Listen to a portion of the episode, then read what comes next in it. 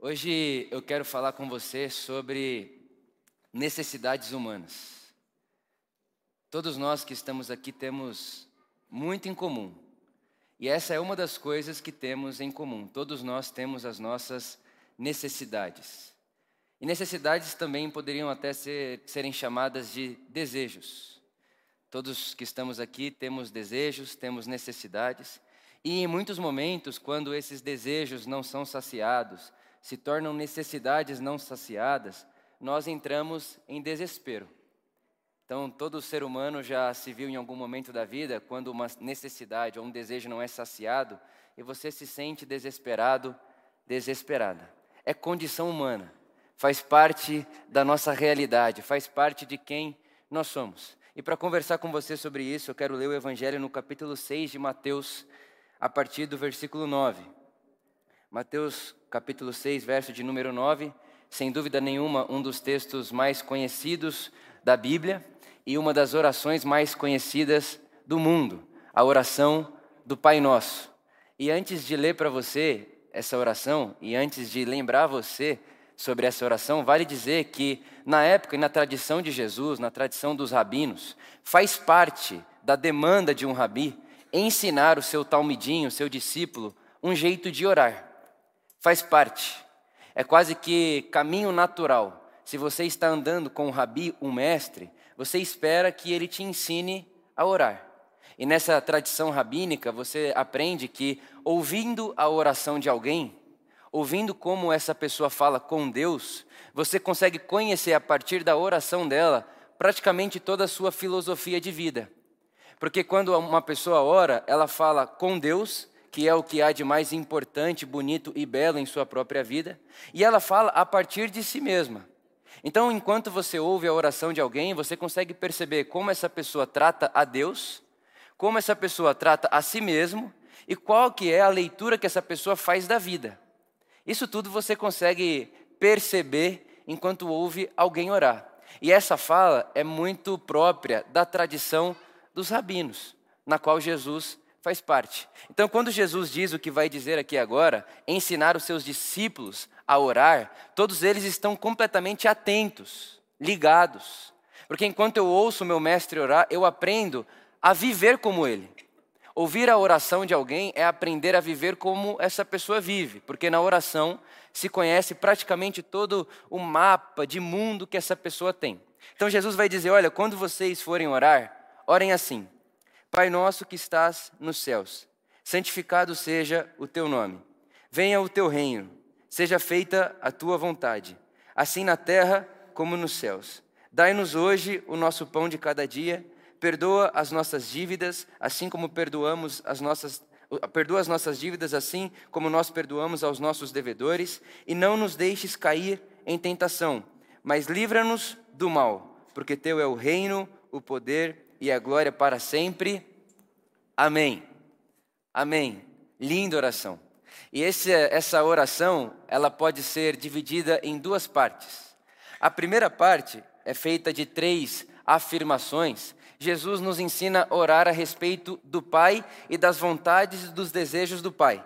Então, a primeira parte dessa oração está dizendo: santificado seja o seu nome. O nome de quem? Do nosso Pai.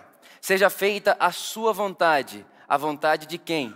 Do nosso Pai. Venha o seu reino. O reino de quem? Do nosso Pai.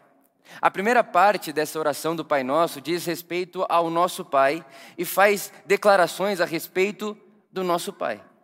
Já a segunda parte dessa oração, se é que nós podemos dividir ela em dois, mas para entendermos aqui vale a pena fazer isso, não está dizendo a única e exclusivamente a respeito do Pai, mas é como se ao pensarmos sobre Deus e ao falarmos sobre o nosso Pai, agora, na segunda parte da oração, Jesus nos ensina a sabermos que o Pai também pensa em nós.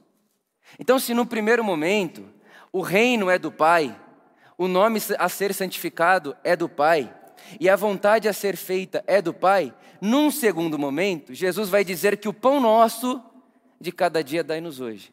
Perdoa as nossas dívidas Livra-nos do mal. Livra quem? A gente do mal. E não nos deixes cair em tentação. Quem pode cair em tentação? A gente. E nessa segunda parte da oração do Pai Nosso, penso que Jesus está deixando claro, explícito, necessidades, desejos e desespero de todos os seres humanos. Todos nós, como humanos, temos desejo de pão, necessidade de pão. Todos nós, como humanos, temos desejo, necessidade de perdão. Todos nós, como seres humanos, temos o desejo e essa agonia contra o mal. A gente não quer viver o mal. A gente quer estar livre do mal, nós queremos libertação do mal. E todos nós, como seres humanos, não queremos cair em tentação. Ou, melhor dizendo, não queremos passar só momentos de tentação. Necessidades humanas, no mínimo quatro aqui. E hoje eu quero falar com você sobre duas delas.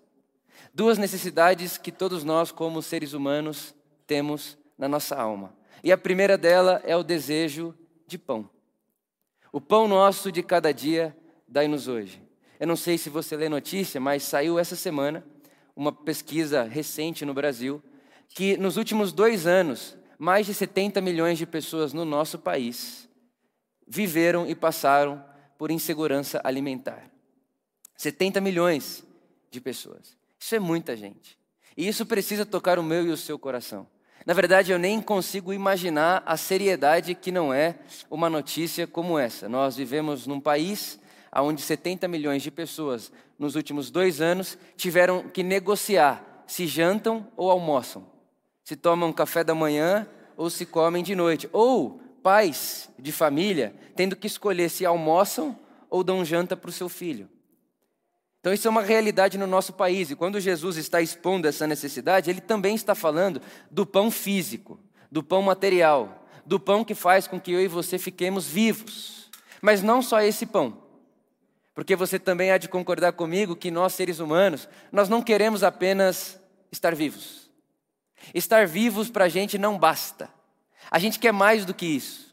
Tem uma fome que o ser humano tem que está para além da fome física, a fome da alma a fome do coração, uma fome interior.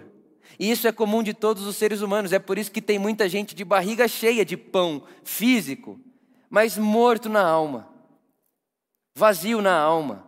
É gente que, mesmo podendo comer pão, não gostaria de estar vivo, não gostaria de estar viva. Por quê? Porque ser ser humano é ter fome de coisas e de realidades para além do pão físico. E o próprio Jesus, quando está sendo tentado pelo diabo, você conhece a história? Jesus já está há 40 dias sem comer pão físico e, obviamente, alguém que está há 40 dias sem comer pão, sem se alimentar, não está mais só com desejo de pão, nem com necessidade de pão. Está desesperado por pão. Inclusive, dessas 70 milhões de pessoas que convivem com insegurança alimentar no nosso país, falar que elas têm desejo de pão é muito pequeno. Desejo de pão tem eu e você, que comemos cinco, seis vezes no dia. Você sabe que quem come cinco, seis vezes no dia não tem fome, tem desejo de comer. A gente não tem fome, a gente tem desejo de comer. Agora, tem gente que passou do desejo para a necessidade, precisa comer, e sem comida está em desespero por comida. Então, Jesus, depois de 40 dias sem comer, está desesperado por comida. Obviamente, seu corpo pede por isso desesperadamente. E o diabo vai tentar Jesus dizendo: Se tu és mesmo o filho de Deus, se você é quem você acha que é, por que, que você não transforma essa pedra em pão? Por que, que você não faz essa pedra aí virar pão, já que você é filho de Deus, já que Deus te ama? Como é que Deus que te ama, como é que Deus que você chama de pai deixaria você passar fome ao ponto de ficar desesperado por um pedaço de pão? Isso é o diabo falando com Jesus. E o texto do Evangelho diz para nós que Jesus olha para o diabo e diz: Nem só de pão viverá o homem, mas de toda palavra que procede da boca de Deus. E você sabe que esse momento é Mateus capítulo 4 e acabou de acontecer Mateus capítulo 3. E é em Mateus capítulo 3 que Jesus é batizado por João Batista, e quando batizado por João Batista, ouve a palavra do Pai, a palavra de Deus sobre ele. E qual é a palavra do Pai sobre Jesus? Qual é a palavra de Deus que está sobre Jesus? Este é o meu filho amado, que me dá muita alegria. Então, o que Jesus está dizendo ali, quando tentado, é: nem só de pão físico vive o homem, porque o humano precisa de uma saciedade para além do mundo físico. Nem só de pão físico vive o homem, porque tem fome mais profunda no humano. Tem fome mais profunda, mais interiorizada no ser humano. E na tradição de Jesus, é fome de palavra de Deus. E qual é a palavra de Deus segundo o Evangelho? A palavra de Deus é que eu e você somos filhos e filhas amados e amadas de Deus. Então, quando nós oramos, Pai nosso que estás nos céus, e que o pão de cada dia nos dá hoje, nós não estamos apenas dizendo que ah, o pão físico nos basta. Nós também estamos dizendo, Pai, que as Suas palavras saciem a nossa alma hoje. Que a palavra que você tem sobre mim, que a sua, que, que, o seu coração sobre mim, que a sua, que o seu pensamento sobre mim, que são maiores do que os meus, me alimente hoje. Porque, Pai, eu não, eu não, eu não consigo viver só de pão físico. Eu preciso de algo para além. A minha alma tem fome de amor. A minha alma tem desejo de ser amada, amado. É muito bonito essa experiência de ler o Evangelho e perceber que o tempo inteiro Jesus compara o reino de Deus com algo que precisa de comida para acontecer. Ou é banquete de casamento, ou é sala de mesa na casa. Jesus está o tempo inteiro comparando o reino de Deus com mesa, comida, pão. Tem pão o tempo inteiro. E é bonito isso porque numa mesa nós temos o pão físico e numa mesa nós também temos o pão da alma, que é o senso de pertencimento, que é o senso de família, que é o senso de olhar para o outro como quem sabe que se pertence, é o senso de olhar para o outro como quem sabe que não está só no mundo, o senso de olhar para o outro como quem sabe, além dessa minha fome física, existe uma fome de alma que é saciada na mesa da comunhão, em volta da comunhão, em volta dessa grande refeição. Esse é um desejo humano. Nós queremos amor. E não só receber amor, mas também dar amor. Faz parte da nossa necessidade. Faz parte da nossa condição. Não só pão físico, não só pão farinha, mas pão na alma, palavra de Deus. E uma outra necessidade que Jesus expõe para nós aqui, na sua oração, é que precisamos de perdão. Dois P's para você levar para sua casa: pão e perdão. Todo mundo que está aqui hoje, e eu me arrisco a dizer isso, Todas as suas relações que nunca precisaram de perdão são superficiais. Se você tem relação com qualquer pessoa e nunca precisou perdoar e pedir perdão para essa pessoa, sua relação com essa pessoa ainda é muito superficial. Porque as relações profundas, as relações de profundidade, elas precisam necessariamente de perdão. E quem é que sabe que precisa de perdão? E quem é que sabe que precisa de perdoar e de pedir perdão? Gente que tem vergonha na cara. Gente que tem vergonha na cara. Gente que tem vergonha na cara sabe. Gente que tem vergonha. Porque a, a gente tem essa expressão, não tem? Pô, essa pessoa é mal sem vergonha. O que a gente está dizendo? Essa pessoa faz o que faz e continua fazendo e parece que não se enxerga. Essa pessoa fez isso e repetiu isso e repete isso e vive nesse ciclo de maldade, porque ela é sem vergonha, ela não se enxerga, ela não se percebe. Então, gente que sabe de si, gente que tem vergonha na cara, sabe que sem perdão o mundo não existe. Sabe que sem perdão relações humanas não funcionam. Sabe que perdão é tão importante na nossa vida como pão. Como pão. E é interessante isso de vergonha, porque o Santo Agostinho diz, presta atenção no que diz Santo Agostinho. Ele diz que o ladrão da cruz, você sabe, Jesus, quando crucificado, é crucificado ao lado de criminosos, de pessoas que infligiram a lei. E uma dessas pessoas, ao lado de Jesus, o texto do Evangelho diz que ela sente vergonha dela mesma. Porque quando ela, ela olha para Jesus, ela percebe que em Jesus há inocência.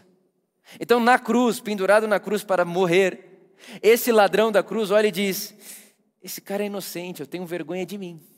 E aí o Agostinho vai dizer para nós que quando esse homem sente vergonha de si, ele rouba para si o paraíso. Porque ele tem vergonha de si, Jesus olha para ele e diz: Hoje estarás comigo no paraíso.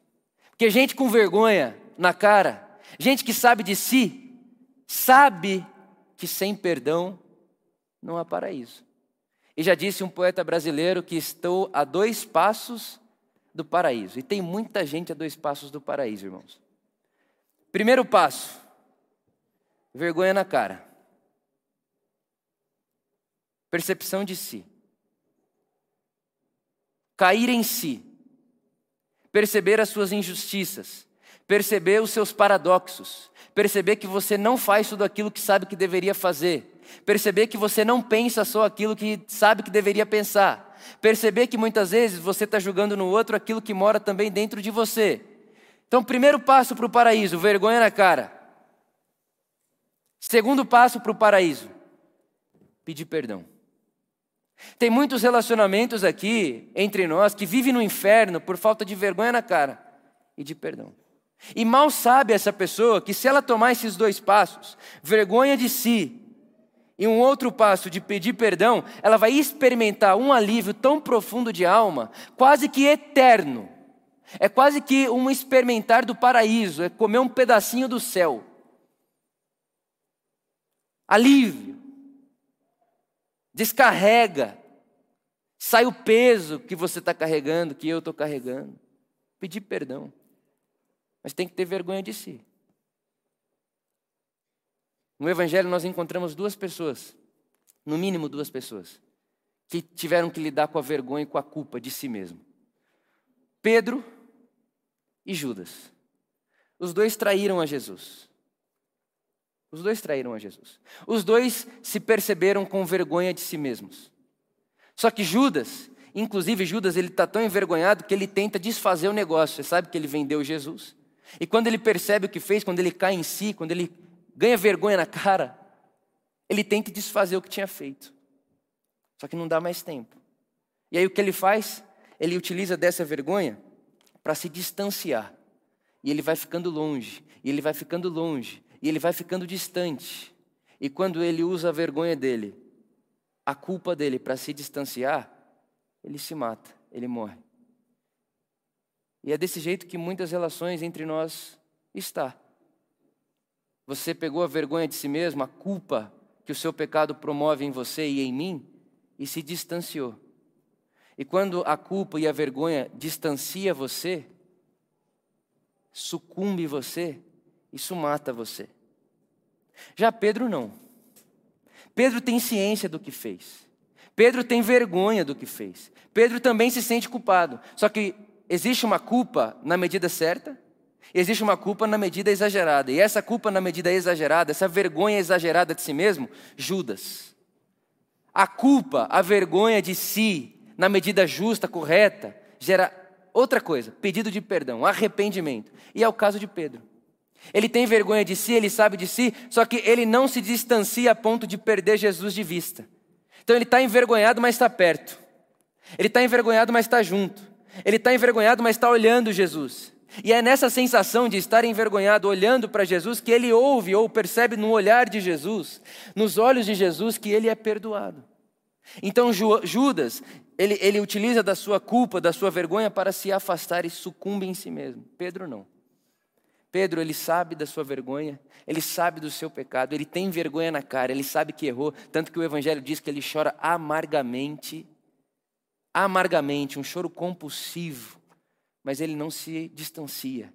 E esse sentir-se culpado, envergonhado, sem se distanciar, é perdão, é graça, é misericórdia. E muitas vezes é isso que nós precisamos nas nossas relações, não só com Deus, mas também com Deus de sentir vergonha, mas não nos afastarmos, nos aproximarmos para o pedido de perdão. Quando veio no meu coração essa mensagem, eu fui atrás de ler os meus autores, as pessoas que eu gosto, as pessoas que me ensinam, falarem a respeito do assunto. E foi muito bonito isso quando eu encontrei o texto do Papa Francisco, em que ele dizia que ah, todos nós cometemos injustiças todos os dias. E ele diz que às vezes cometemos injustiças e a gente nem percebe. E diz mais que muitas das vezes nós cometemos injustiças com outras pessoas e a outra pessoa também não percebe que a gente cometeu uma injustiça com ela, mas a gente cometeu. E aí ele vai dizer que existe um remédio para isso. E o remédio para isso é não deixar o sol se pôr sem que construamos uma casa onde o perdão mora com reciprocidade. O que ele está dizendo? Vitor, por amor, construa na casa da sua vida um espaço, um lugar tanto na sua, no seu ambiente familiar quanto no seu ambiente de trabalho, aonde a reciprocidade do perdão é quase que um fundamento da casa. Quem está ali sabe, quem está ali tem vergonha na cara e sabe que um dia vai errar e que está errando sem perceber e que nós temos um acordo entre nós. Quando você errar, quando eu errar, quando nós errarmos, nós nos perdoaremos recipro, de forma recíproca. Perdi a palavra. Vai haver perdão vai haver vergonha e perdão.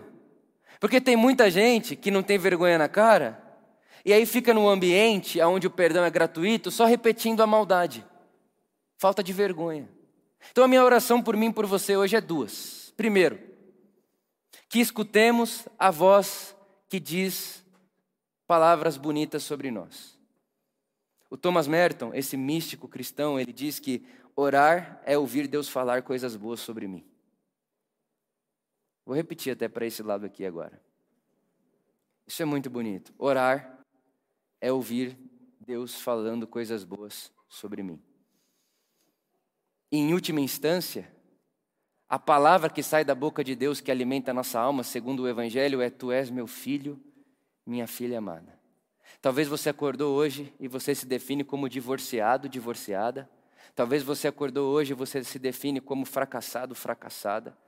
Talvez você acordou hoje e você se define como pecador, como pecador, é assim que você se enxerga, é assim que você se olha, e aí você precisa orar. Orar para quê? Para ouvir essa voz que diz verdades bonitas sobre você, que você é um filho, uma filha amado, amada de Deus. Primeira coisa que eu desejo para nós é isso. Que escutemos essa voz que diz boas coisas sobre nós. Está na sua alma, está na minha alma, está dentro de você, está dentro de mim. E a segunda coisa que te desejo, e desejo que não te falte e não me falte, vergonha na cara. Irmão, vergonha é uma graça de Deus. Gente que tem vergonha na cara não convive com a repetição do ciclo do mal. Então te desejo vergonha na cara. Minha oração por você é essa: que você ouça a voz que diz boas coisas sobre você e que você tenha vergonha na cara. E que te leve e que te aproxime de um paraíso aqui na terra. Porque a vida é muito dura e a gente sabe disso. A vida é muito complexa e a gente sabe disso. A vida traz para nós muitos desejos e necessidades. A gente sabe disso. Mas uma pessoa que ouve de Deus, que é amado, que é amada, e que convive no ambiente do perdão, da reciprocidade do perdão, é uma pessoa saciada em alma. É uma pessoa saciada dentro de si. É uma pessoa que a partir da sua vida produz paz, produz bem, produz amor, produz pão. Porque não adianta sabermos que necessitamos de pão e de amor e acharmos que sermos humanos é abrir a boca e abrir os braços e só receber. Recebe, recebe, recebe, recebe. Não. Não dá para ser ser humano sem dar também. É necessidade do humano doar-se. Dar. Oro por você, por mim, para que o Espírito Santo nos lembre dia a dia, pela manhã, pelas manhãs, você e eu somos filhos e filhas amadas de Deus. Ele nos ama. E a relação de Deus comigo e com você não é a partir do mal que fizemos, ou a partir do pecado que cometemos, mas a partir do seu livre e espontâneo amor por nós. E que não nos falte arrependimento. Um senso profundo de que, como seres humanos, somos injustos, somos complexos, somos paradoxais condenamos no outro o que existe em nós. Desejamos para o outro aquilo que não desejamos para nós. E o Evangelho é esse lugar que diz: você e o outro não estão separados, vocês são uma coisa só. É como se você pegasse uma faca e esfaqueasse a própria mão. Pare com isso. Mas como que eu faço para parar com isso? Vergonha na cara. Cair em si. Olhar para Jesus e perceber que aquilo que você tanto condena no outro não te é tão estranho assim. Não está tão longe de você assim. Porque o outro, humano, diz muito sobre você, humano. Essa é duas das quatro necessidades que Jesus conta para gente na oração do Pai Nosso. Ser ser humano é desejar pão e desejar perdão. E a minha oração é essa: que não falte pão, pão físico, pão de amor, pão de boas relações entre nós, que também não nos falte uma casa de perdão. Que a por amor seja uma casa de perdão. Que a sua casa seja uma casa de perdão. Que a sua vida seja uma casa de perdão. Que seja assim entre nós. Amém. Se você pode, se coloque de pé onde você está.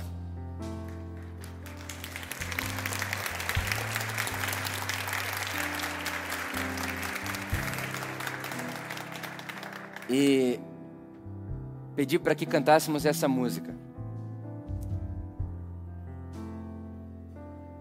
Ele é o nosso descanso, porque somos seus filhos amados. Eu queria muito que nesse momento em que nós vamos cantar a Jesus, você abrisse a sua imaginação e o seu coração para essa possibilidade de que filho amado e filha amada de Deus é a palavra de Deus para você hoje. E não só hoje, mas amanhã também, depois de amanhã também e eternamente. Filho amado, filha amada de Deus é, em última análise, em última instância, o mais profundo que nós podemos encontrar a respeito de nós mesmos como humanos hoje. Não há nada mais profundo do que isso. Não hoje. João diz que um dia haverá. Um dia nós entenderemos para além dessa simbologia pai e filho. Um dia entenderemos para além, mas hoje, isso é o que o Evangelho nos conta como mais profundo. Abra possibilidade no seu coração. Deixe o Espírito Santo falar no seu coração palavras boas sobre você. Com tantas palavras negativas, são, é tanta energia negativa, é tanta coisa negativa jogada sobre nós, é tanta notícia negativa, é tanta coisa que, que, que produz em mim e em você uma vontade de ficarmos estagnados e parados. Que o Espírito Santo venha aqui hoje de manhã para nos falar palavras de vida, palavras de amor, palavras de perdão e saciar duas das nossas necessidades humanas. seja assim. Amém.